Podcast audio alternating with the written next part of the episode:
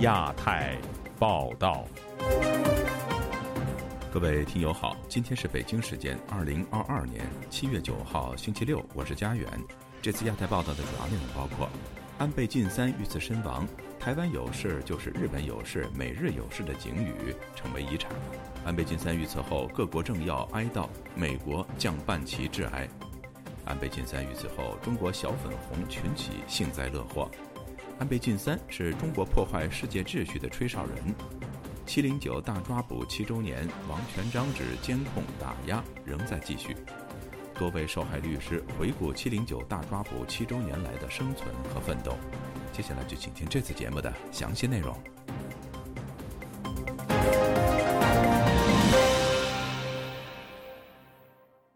日本参议院选举前夕，前日本首相安倍晋三八号在街头助选讲演时遇刺，身中两枪，经抢救五个小时不治身亡，享寿六十七岁。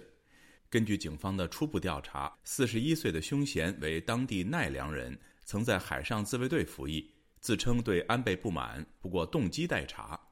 台湾总统蔡英文表示，台湾失去挚友，中国驻日本使馆表示震惊和哀悼。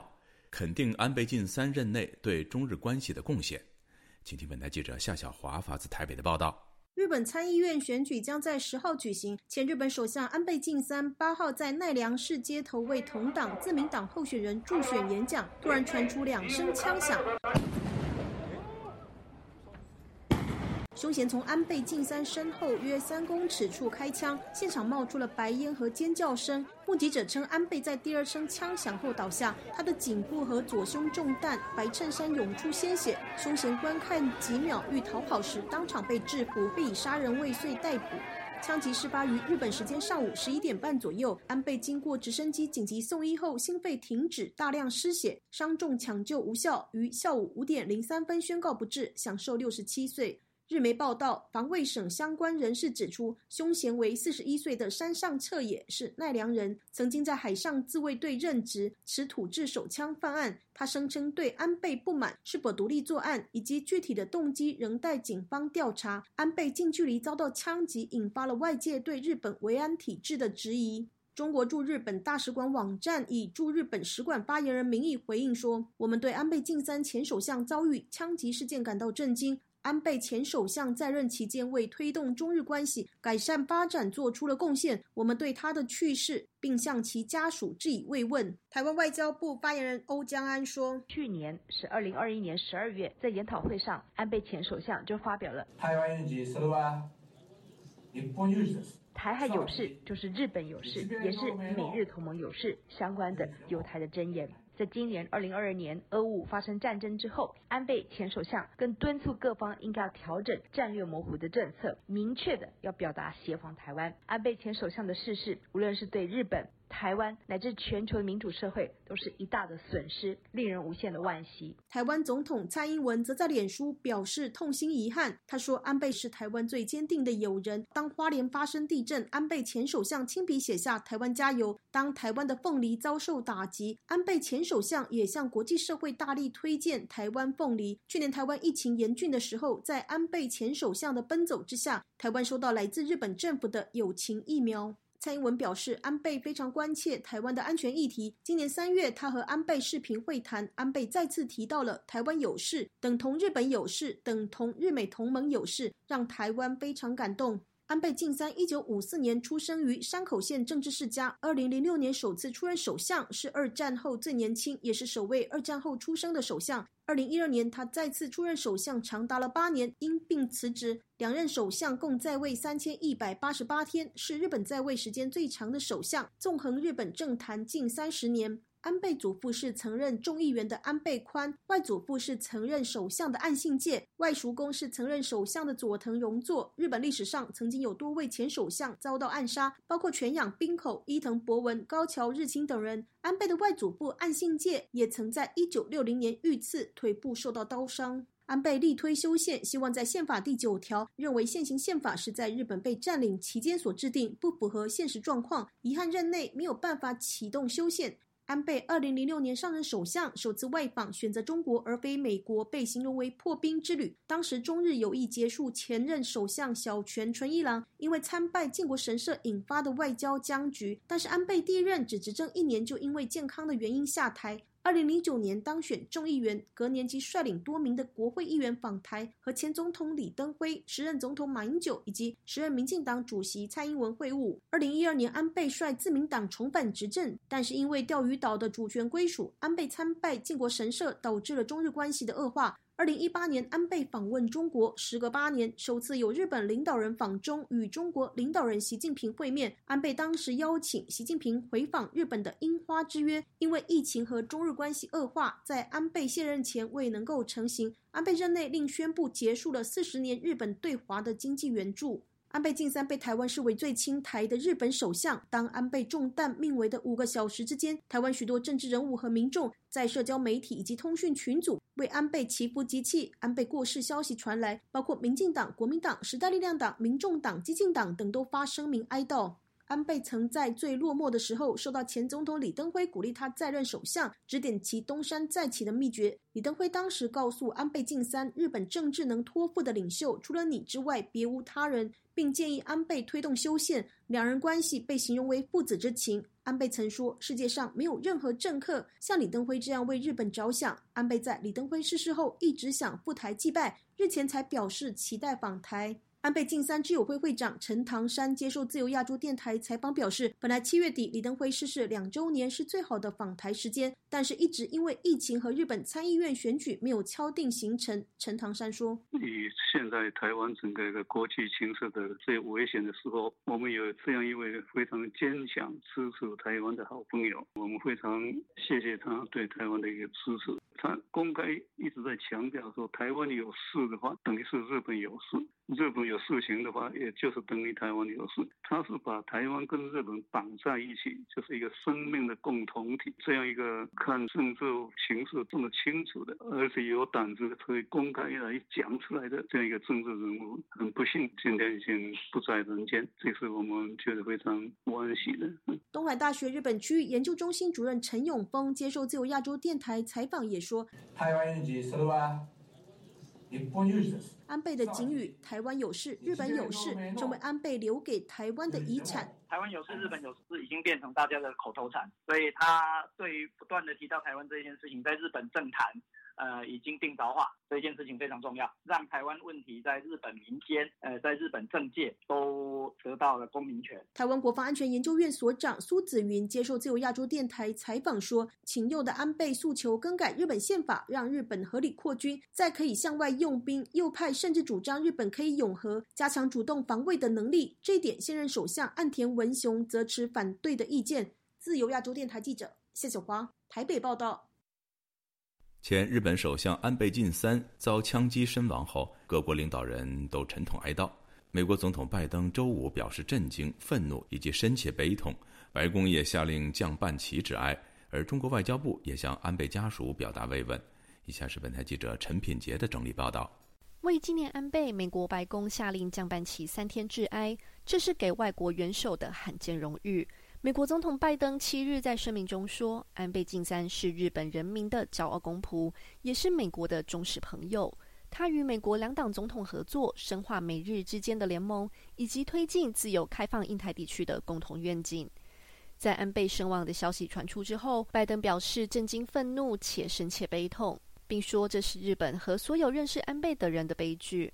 他在一份声明中称赞安倍是美日联盟及两国人民友谊的捍卫者。美国国务卿布林肯也发表声明，称安倍是具有伟大愿景的领袖，将美日关系带向新高点。此外，美国前总统特朗普和奥巴马也分别发文哀悼安倍晋三。在二零零七年发起成立四方安全对话，其成员国也针对安倍的离世发表声明。印度总理莫迪就宣布九日全国将哀悼一天。澳大利亚总理阿尔巴尼斯则说，安倍晋三是澳大利亚在世界舞台上最亲密的朋友之一。此外，多国领袖也发表声明致哀，谴责攻击。韩国总统尹锡悦谴责凶手的行径是不可接受的犯罪行为。加拿大总理特鲁多八日就在推特表示，世界失去了一位有远见的伟人，加拿大也失去了一位密友。此外，包括英国女王以及即将在秋天卸任的英国首相约翰逊都发表声明致敬。另外，因为入侵乌克兰而遭到国际谴责的俄国总统普京，也通过发言人对安倍身亡一事表示哀悼。他说：“安倍是一位真正的爱国者，一直为日本的国家利益着想。”中国外交部发言人赵立坚。也在安倍不治的消息传出后，向他的家属表示哀悼和慰问，并说安倍曾经为推动中日关系改善发展做出过贡献。针对中国小粉红在互联网上的冷嘲热讽，赵立坚则是在例行记者会上回应：“对于网民的各种评论，我不予置评。”自由亚洲电台记者陈品杰，华盛顿整理报道。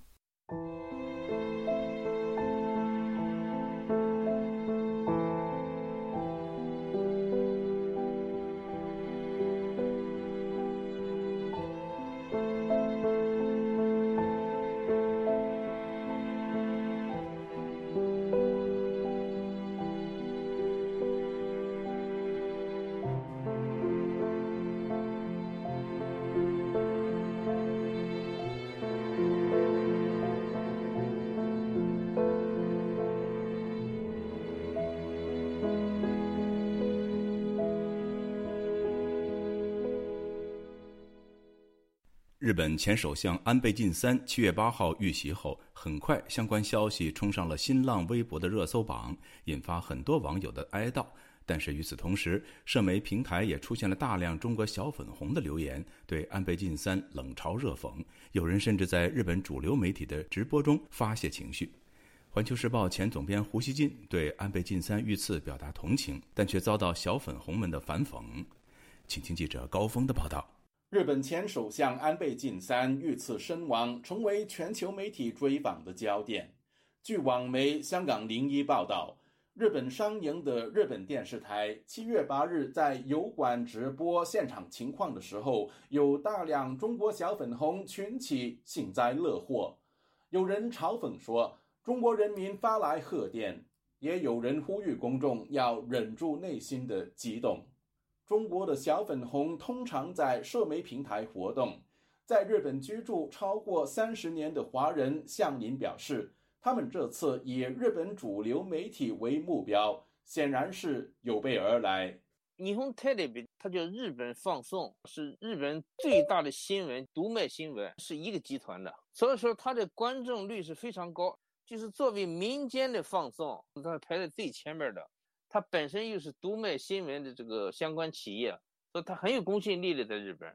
那个我觉得有两两种可能性，一种可能性，这是是小粉红从国内来的；另外还有一些呢，是有一些在日本的一些小粉红。最近一段时间，我看一些包括一些香港朋友在日本搞这些活动的时候，有些中国的粉红在日本呢，他们也拿着中共的国旗去抗议，去去捣乱。据报道。有日本网民翻译留言后非常愤怒，批评小粉红冷血无耻。向您说，虽然中国小粉红是所谓的一小撮人，却大大破坏了中国人的形象。他们这种说法啊，让日本人会觉得中国人都没有人性。他们，我觉得他们不是正常人。如果是正常人的话，在一前首相遇刺的情况下，不管是哪一个国家的，都不应该这么说。尤其是安倍首相，实际上在日本人望也很高，在政界的这个实力也非常强的。呃，尤其现在这个中国跟美国对峙，跟欧洲对峙，呃，习近平是实际上一直要拉拢这个日本，呃呃，政界财界，对吧？他们这么做，我相信应该不是习近平愿意看到的。除了日本主流媒体，推特上也有大批小粉红留言，有人更把安倍晋三遇刺与七七卢沟桥事变相提并论，说昨日七七事变，今日安倍祭天。有网友则声称，在安倍遇袭前夕曾成功接近他，说不辜负组织的栽培。安倍晋三生前曾就两岸局势公开为台湾发声。认为台湾有事就是日本有事。二零一八年台湾花莲地震时，他亲笔题词为台湾打气。去年台湾凤梨遭中国大陆抵制，他公开大赞台湾凤梨美味可口。台湾外交部七月八日形容安倍是台湾真诚的好朋友，部分舆论则认为中国小粉红炮轰安倍与他的亲台形象有关。日本国立静冈大学教授杨海英表示，安倍并不是简单的亲台或者日本右派。他形容安倍是二战后整个亚洲最伟大的政治领袖之一。他最伟大的是，第一，他敢于向强权政治，也就是像共产党这样的一个强权政治挑战；第二，他要构筑一个这个东亚的这个和平。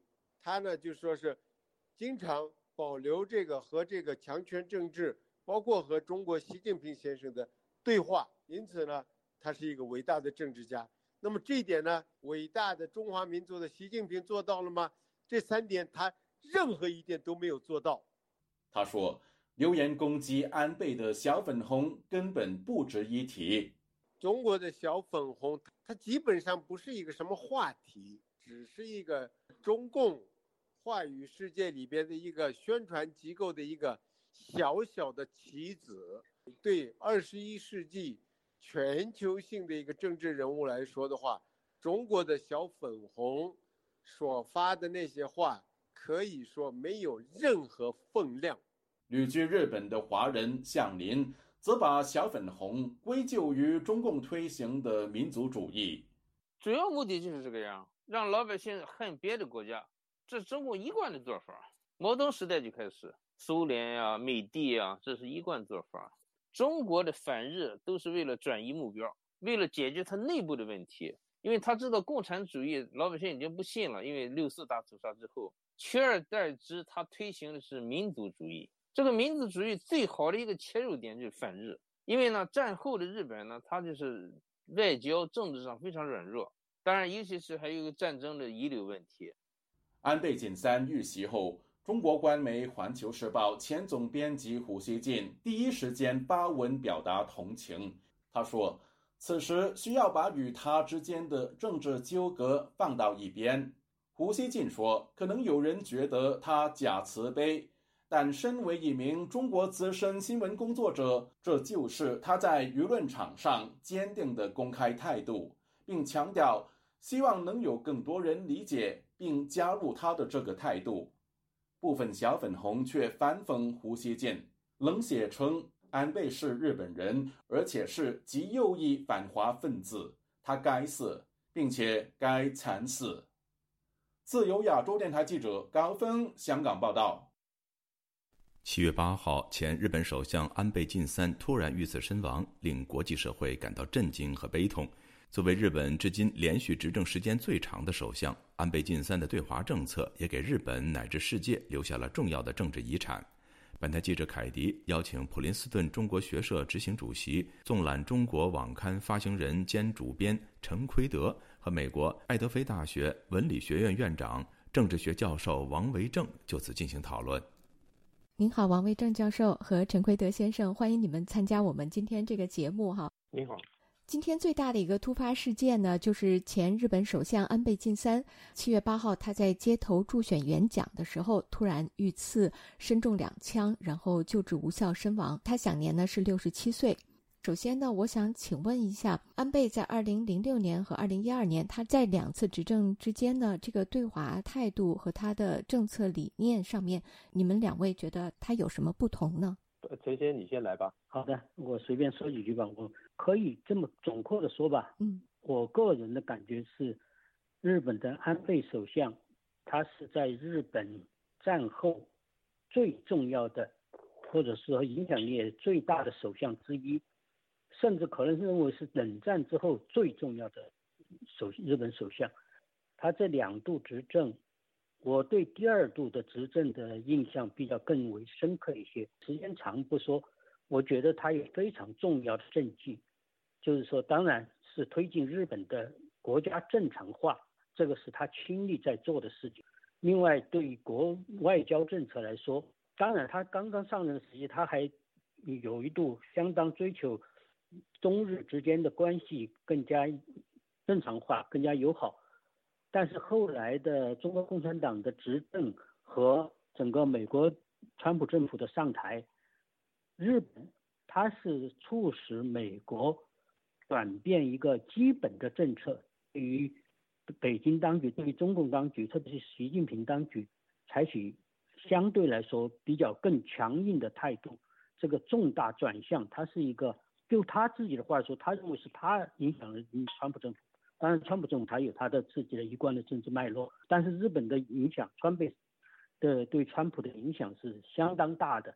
西方国家里面，他是最先很快的到美国去见见川普，而且长谈了他对于中共的一些看法。所以，整个的美国的外交政策的转向，显然是和他有一定的关系的。那好，王教授补充几句吧，就是这个安倍晋三从一二年到他辞职的二零年这八年的时间，刚好也是跟这个习近平的重叠。谈到这个对华政策的话，我觉得日本可以说是在美国的这个印太地区最可以信赖的一个盟友，因为他不管在经济上，在政治制度上，在价值上的话，都对于一个另外一个来讲，就是说一个一个崛起的中国来讲的话，美国它的印太政策少了一少了日本是不行的。还有另外一件事情就是说，啊，川普政川普上台之后，马上就这第一天就废止了这个所谓的 TPP 啊，这个泛太平洋经济伙伴，安倍他继续把这另外十一个国家还给弄，所以基本上还来讲的话。有一个是不包括中国的一个一个区域的经济啊整合的一个机制，那它还有一个很重要的一个呃建树，就是有发展所谓的啊安倍经济学，呃所以那这他在呃提振这个日本人的这种呃呃民族主义。还有振兴经济的话，我觉得对日本来讲的话，是一个很重要的一个建树。这当然对华的话会有影响。刚才陈奎德先生，您也提到安倍在促进美国政府转变对习近平、对中共的态度方面是起了一个非常大的作用的。那您能再阐述一下，就是安倍针对两岸三地的政策吗？我还要想提到的就是说，台湾问题，安倍在我看来是所有邻中国的邻国中间。讲的最清晰、最严厉、最强硬的一个，他就说台湾有台海有事，就是日本有事，就是日美安保条约有事，这个是讲的非常非常明确了。而且大家知道，除了美国以外，我想安倍的说话是最重要的，对台湾安全的一个国际上的声援力量之一。最后，呃，想请你们两位来各自总结一下，您觉得安倍他在对华政策和对区域这方面，他留下了哪些最重要的政治遗产？我想，第一个，他他他就是对整个的中国共产党执政的中国，他的基本的方向，对世界秩序、现存秩序的负面的影响，他是很重要的一个吹哨人。这个第一次提。比较深入的向西方世界提出了这样一个危险性，中中国政府目前的政策方针对世界秩序破坏的这样一个危险性，这是他在他的外交上，在在对世界这个趋势上，他他的政治遗产。另外，对台湾中华民国的保的安全保障，日本在安倍首相手上是。起了非常重要的作用的保障作用，仅次于美国的非常重要的作用。我就谈这第一吧。嗯，那王教授，嗯，我觉得，对我觉得，呃，安倍晋三他所留下来有关于对华政策的这个政治遗产的话，第一是，它代表一个时代的终结。那换句话讲说，从北京的角度来讲的话，他们将来要要面对的这个呃日本的领导人的话，全部都是在二战以后出生的。然后换句话说，他们不会有这种，不会像他们的父父父亲辈，甚至于祖父辈那种原罪的话不会有。所以中国跟日本交往的话，一定要以这个正常国家的互相的交往，持之以理哈，然后有这个互相在价值还有在利益上有所有所这个呃契合才有可能。中国不可能永远说呃用这个啊历史的这个问题的话来缠绕这个它的中日的关系。那第二个遗产的话，我觉得是他虽然他的这个带领日本呃正常化国家还没有完成，但毫无疑问的日本的话可以说是在中国崛起的一个印太地区的一个中流砥柱哈，它的经济实力还有它的军事上的有可能的这个实力的话，仍然是对于一个啊中国崛起，如果说发展不不是太乐观的话，是一个保险的一个作用。那非常感谢你们两位参加我们这个节目，给我们做这些分享。不客气，好，谢谢，谢谢，再见。以上是本台记者凯迪邀请普林斯顿中国学社执行主席陈奎德和美国爱德菲大学文理学院院长、政治学教授王维正，就前日本首相安倍晋三的对华政策所做的讨论。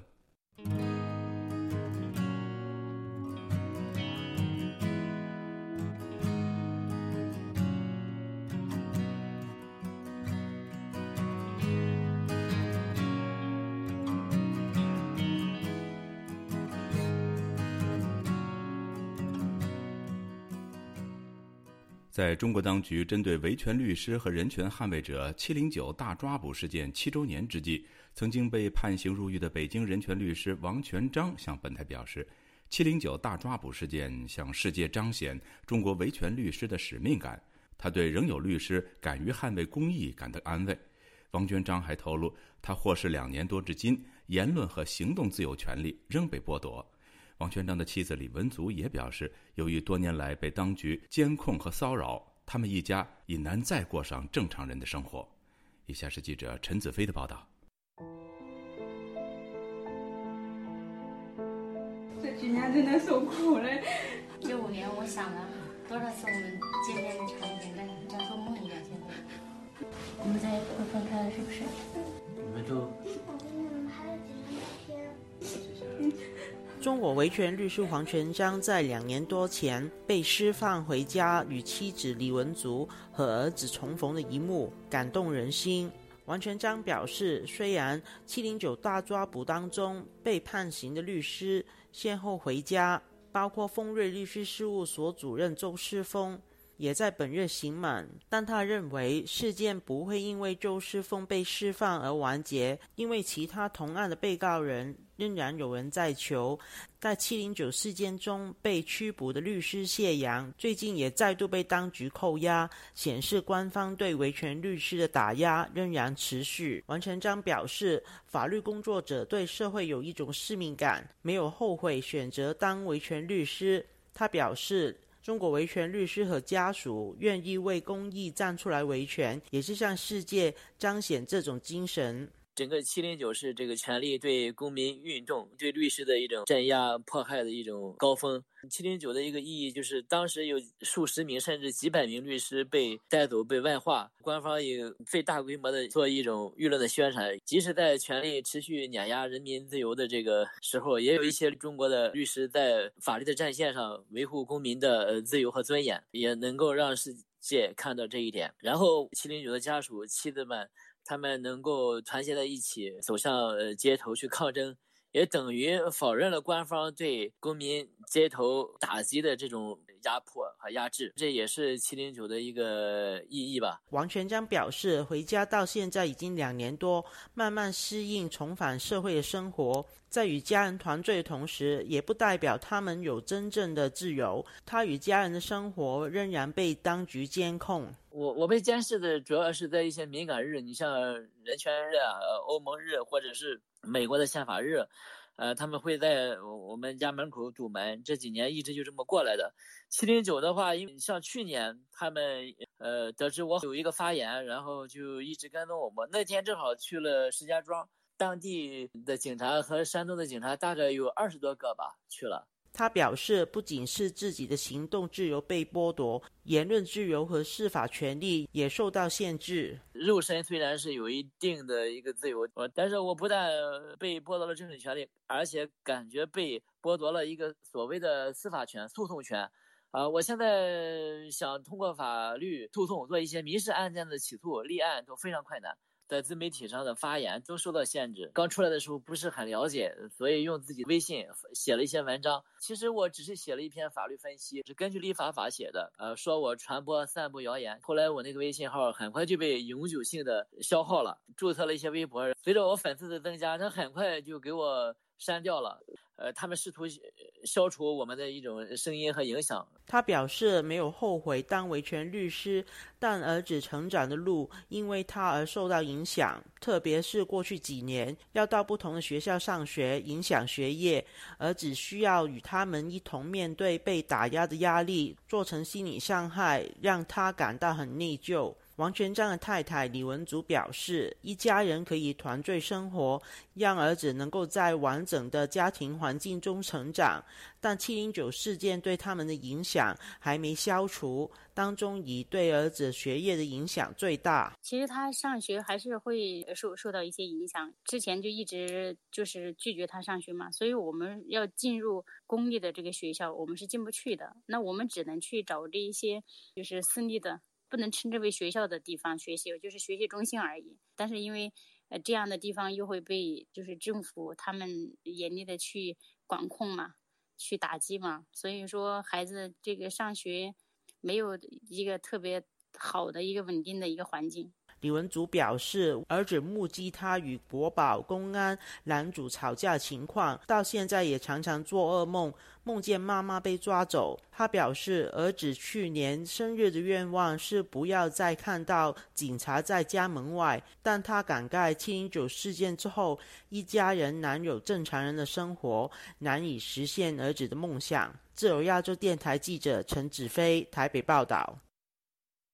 中国的“七零九”大抓捕事件已经届满七周年，多数被抓捕的当事人或辩护律师虽然获释，却仍被吊销执照而无法执业；也有人仍在狱中被关押或再度被拘留。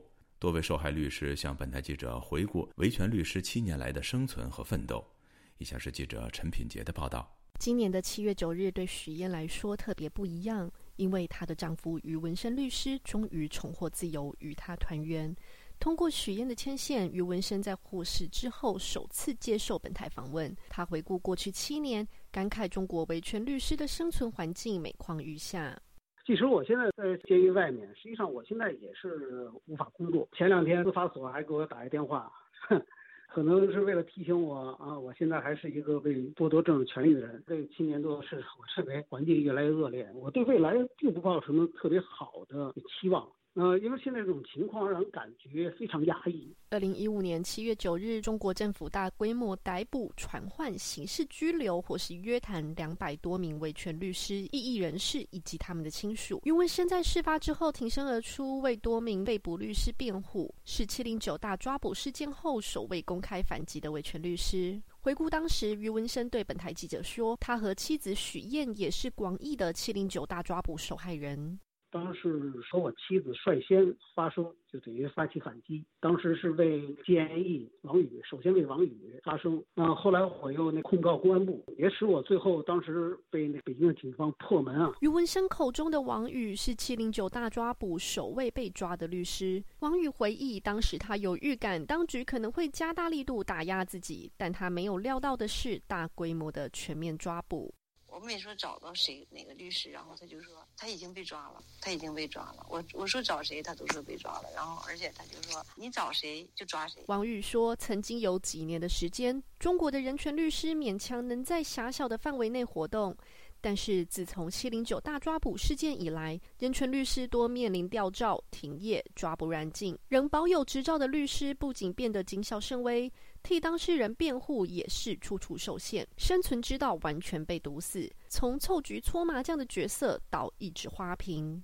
中国律师一直其实都是花瓶，都是没有办法去真正去做工作的。但是之前像我们这些人权律师呢，愿意去抗争的，还能去做一些事。未来这种状况的话，我觉得可能不只是失望吧，应该我个人我感觉是挺绝望的。当时也被官方抓捕与注销牌照的维权律师谢燕义，在接受本台访问时，仅表示七零九大抓捕是人为制造的冤狱。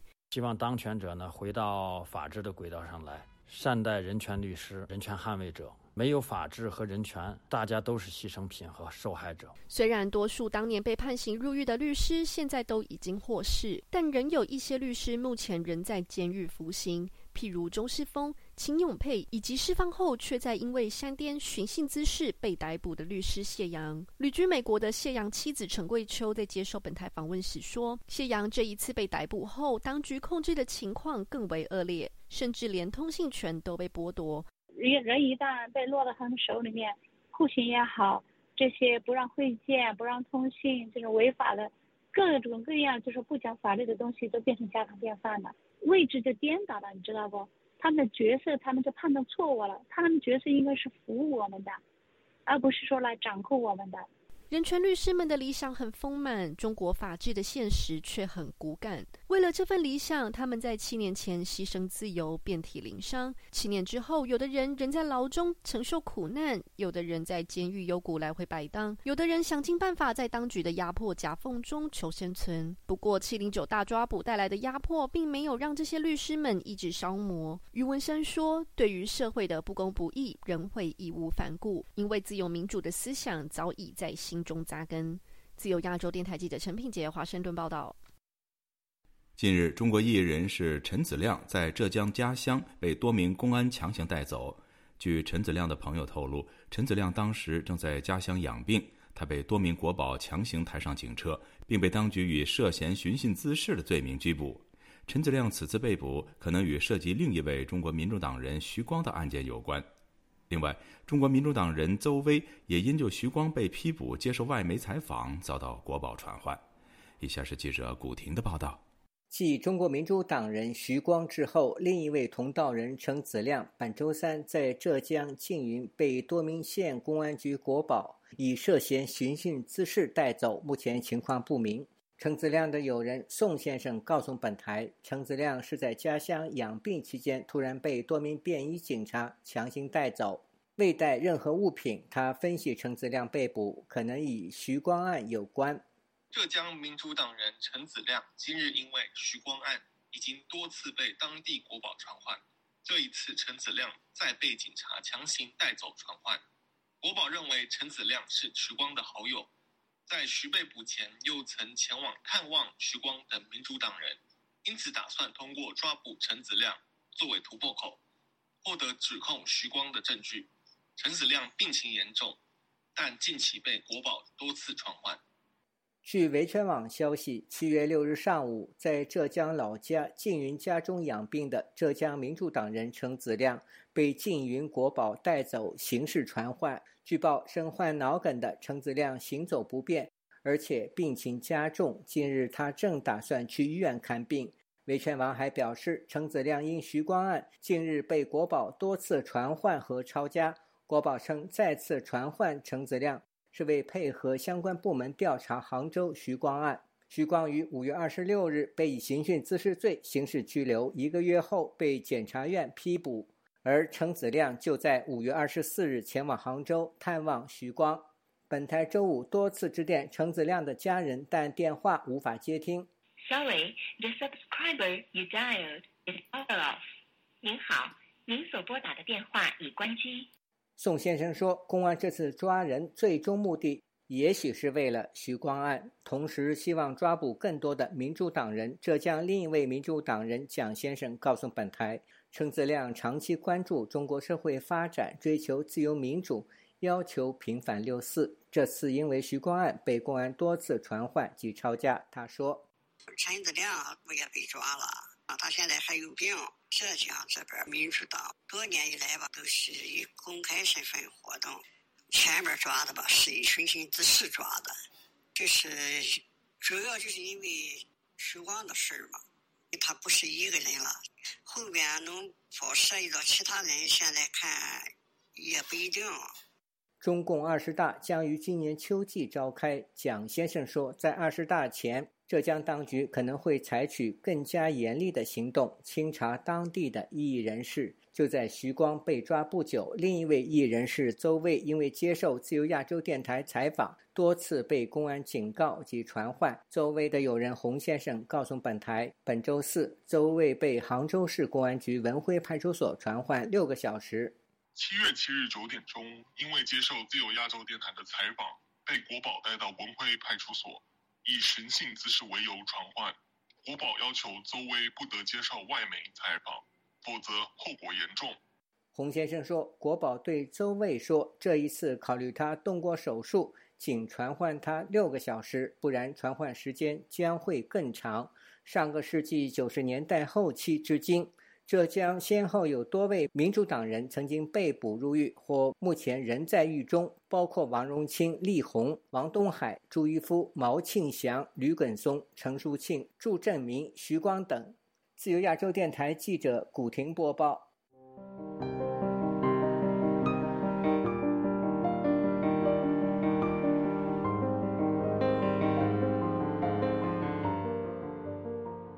河南村镇银行储户付红码事件刚刚问责惩罚了五名官员之后，来自山东、辽宁以及北京等地的储户透过媒体和微博上传自己的健康码，显示再次被远程付红码。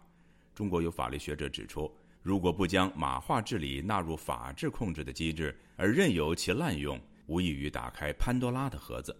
以下是本台记者黄春梅发自台北的报道。我俩没有出过北京，然后我俩的行程一模一样。我是一个储户，我的手机就变成了红码，而我女朋友就是绿码，就正常的。同车的五个人，我们几个储户全部都是红码，只有这个他不是我们的储户，然后他是绿码，剩下的你看，全部都是红码。我自己的也是红码。这是来自北京和其他地区储户在微博上传自己无端遭远程付红码的心声。这一些人不在少数。第一财经八日报道，人在济南的河南某村镇银行储户梁振，刚在当地做完核酸，却发现自己的山东健康码又变红了。付码信息显示，红码异常信息由河南省推送。报道称，除了梁振，一些人在辽宁、江苏等地，一些河南村镇银行储户也反馈称，自己的健康码再次被付红码。当本台记者致电郑州市一二三四五热线核实被远程付红码的投诉是否增多，工作人员对本台表示：“赵女士，每个人付红码或付黄码的情况都不一样。如果您需要采访的话，建议您这边关于付红码的问题的话，呃，纪检委已经插入那个介入了，这边这边联联系市委全部。”河南村镇银行多位储户又被付红码的消息，在微博阅读量高达二点七亿。有网友留言：“这是之前处理结果的必然结果。八十天村镇银行的存款还不能回家，又能怎么样？河南就是无法无天了，中央又能如何？”清华大学刑法学教授劳东燕针对河南红码事件发文称。此事件社会影响恶劣，不仅破坏防疫大局，而且严重影响民众对政府的信任。相关责任人员至少涉嫌滥用职权罪与非法拘禁罪，建议监察委依职权启动调查程序。中国政法大学教授赵红与副教授陈碧发文提到，将付红马的目的与防止储户取款维权相关联。不仅是对驸马权力的无端滥用，而且极大程度伤害了公众对于政府的信赖。如果不将马化治理纳入法律控制的机构，而任由其泛化和滥用，无异于打开潘多拉的盒子。在北京执业的律师屈正红对本台表示：“他的这个手段、这个方式是是违法的。这个健康码它只能用在公共，用在疫情。”然后其他的这种这种方式，这种用在什么对于上访户啊什么的，这肯定是侵犯人家人权的，也是违法的。我也认为这个方方式很愤怒啊。中国人民大学新闻系毕业的媒体人鲁难接受本台访问时表示，中国在防疫期间利用大数据，通过网络手段远程监控到这些人，因为他们很精准的可以拿到这些储户的名单。透过非法手段，很大程度通过微信了解这些人何时要到河南维权。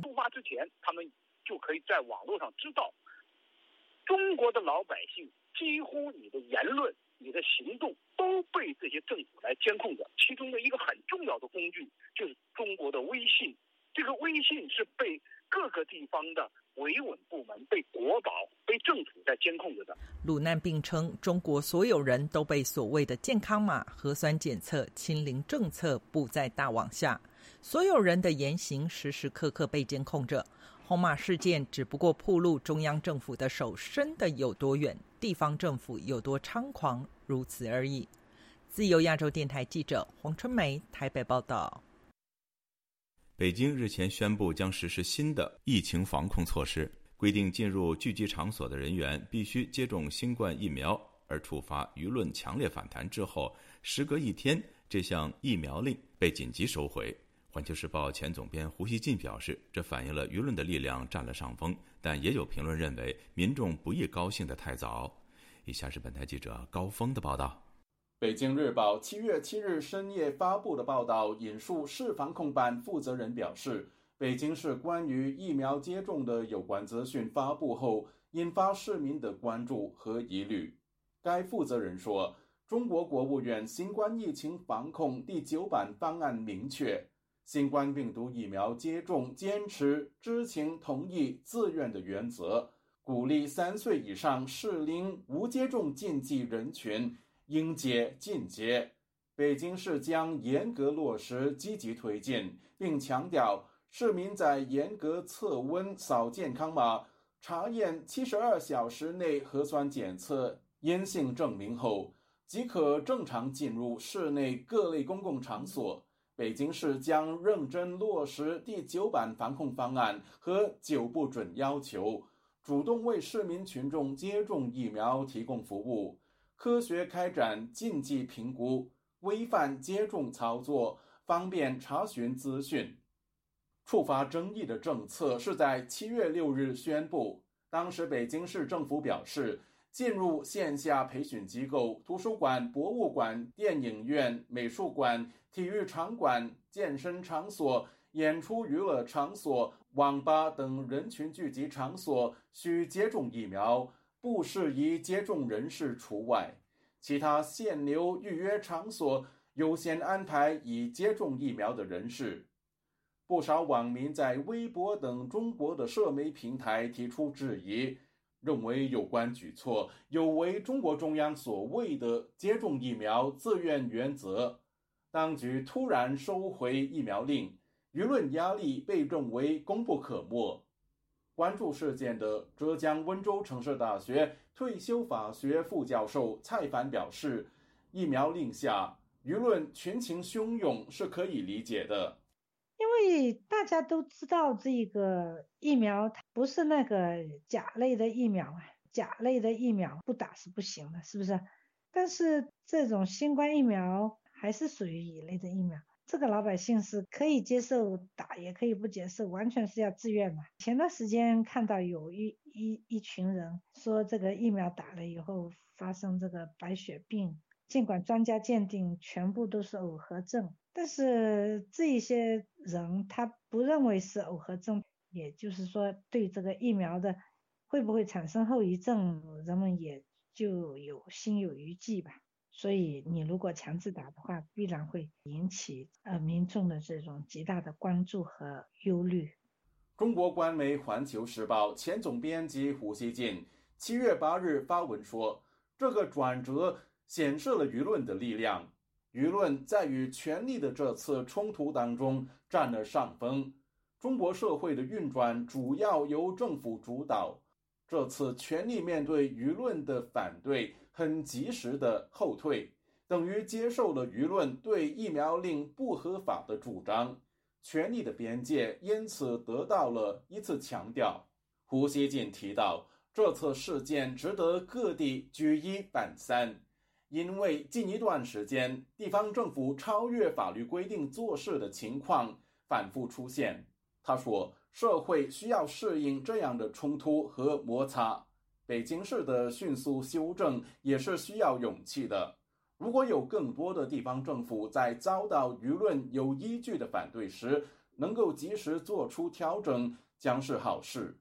中国红十字基金会原医疗救助部部长任瑞红相信，北京市作为政治中心，对全国防疫政策有示范作用。估计当局最初打算以北京来试水。从社媒平台这次没有遭删帖看来，舆论对于当局撤回疫苗令的确起到一定作用，但也不排除背后涉及政治博弈。有一有一些部门或者是某一些集团吧，啊，代表着各自集团的利益。比如说，他有有有特别挺习的，有特别倒席的，然后有比如说医药的、医药板块的这种集团的利益，还有金融板块这些集团利益。然后，如果习近平的政策威胁到他们了，那么他们很自然的会结成一个联盟来对抗。那毫无疑问，放松疫情的防疫政策会对经济造成很好的一个是正面的影响。如果过紧的一个防疫政策，那么对于政治的稳定是好的。这大家就是在寻求一个平衡。有网民认为，北京市卫健委要求进入聚集场所的人必须接种新冠疫苗，言犹在耳。防控办却有说疫苗接种要自愿，到底应该听谁的呢？比如说我要进某一个政府机关的楼，他说你没有疫苗不可以进，这个是完全是可以的。一些部门是有有一些地方是有这样的自主权，所以对于民众来说，你其实不接不施打疫苗的话，你确实你的生活很不方便。那老师天天找你不让你孩子去读书，你你肯定也是很麻烦嘛。口就是说，哎，我不强制你，但事实上我可以。在其他的办法，在其他的地还是把它推行下去了，就所谓的疫苗令还是在。任瑞红对于北京在一天之内撤回疫苗令毫不感到意外，认为朝令夕改在中国根本是常态。自由亚洲电台记者高峰香港报道。日本前首相安倍晋三七月八号在街头演讲时遇刺，数小时后逝世。这一事件发生后，中国的一批网民开始在网上分享马来西亚歌手梁静茹的歌曲《可惜不是你》，以表达对中国领导人的不满。更有网友用隐晦的方式表明，这个被影视的领导人就是习近平。以下是记者孙成的报道。这一刻突然觉得好熟悉。安倍晋三遇刺后，在微信、微博等中国社交媒体上，不少网友开始转发《可惜不是你》的音频。并用“可惜不是你”几个字隐晦地表达对习近平的不满。在音乐播放平台 QQ 音乐，则有网友表示“可惜不是你”，都懂的。也有网友用习近平的谐音“徐俊平”表示“徐俊平，可惜不是你”。现居加州湾区的中国民主教育基金会理事赵鑫日前在网上发起了旨在反对习近平的翡翠运动，号召人们用拍摄照片及视频、制作图文及动漫、张贴传单等方式反对习近平。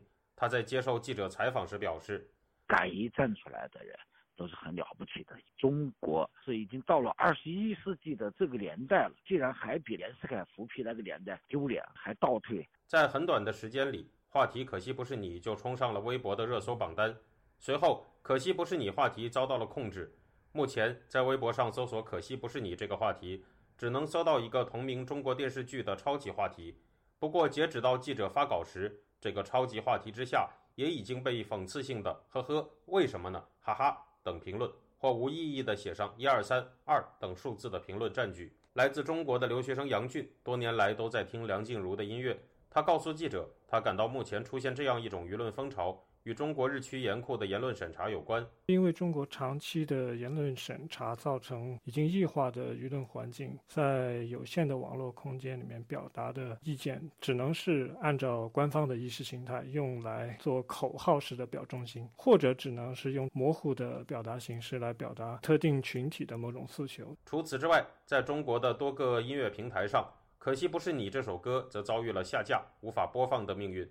包括 QQ 音乐、网易云音乐等，在微博上搜索“可惜不是你”一词，还能看到十余条与娱乐相关的微博，但其中有的已经被隐藏了评论区。杨俊认为，梁静茹的歌曲本来是和时事无关的，但在中国目前的舆论环境下，却遭到了下架的命运。他表示。只要中共的网络审查还继续要求中国互联网保持统一的口径，那么这样民间借用各种通俗文化来进行指桑骂槐式的行为艺术就不会停止。这个游戏的荒诞性在于，参与的人自己在无力改变中国现状的同时，又要用隐晦的方式来表达不满。我个人觉得这是中国畸形的社会的一种缩影。不过，为安倍晋三遇刺叫好的言论，目前在中文网络上还未遭到封杀。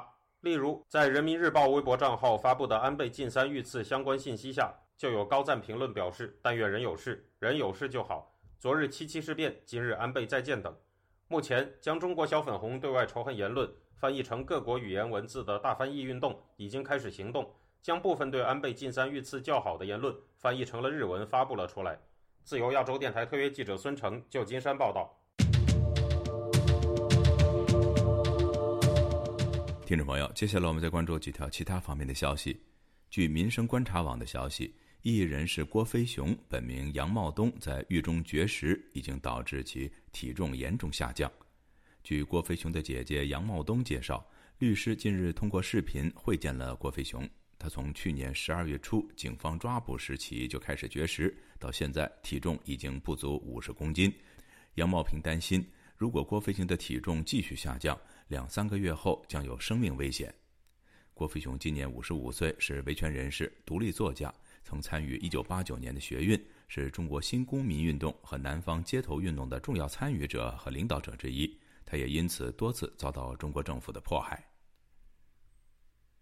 为香港一传媒和已经停刊的《苹果日报》创办人黎智英提供辩护的三位英国律师，七月一号收到香港国安处的警告，说他们涉嫌违反了香港国安法，有可能被引渡。李志英目前在香港的监狱中服刑，他因为组织和参与了2019年的三次游行而获刑二十个月。据英国《泰晤士报》报道。受到香港国安处警告电邮的，分别是英国著名的大律师事务所的三位英国大律师加拉格尔、普莱斯以及罗宾逊。加拉格尔对此回应说：“海外律师为黎智英提供辩护，也被视为危害国家安全。这种形式发展下去，可能破坏法治和国际人权保护机制。”这三位收到警告信的律师星期四发表声明说，他们已经告知联合国人权高级专员办事处。申诉香港政府对黎智英的未审先求违反了国际法，对黎智英的自由构成不必要以及不合比例的限制。美国反情报机构日前警告各州的地方官员，中国正在加强影响力活动，指控操控他们向联邦政府施压，寻求对北京更友好的政策。各位听众，这次亚太报道播送完了，谢谢收听，再会。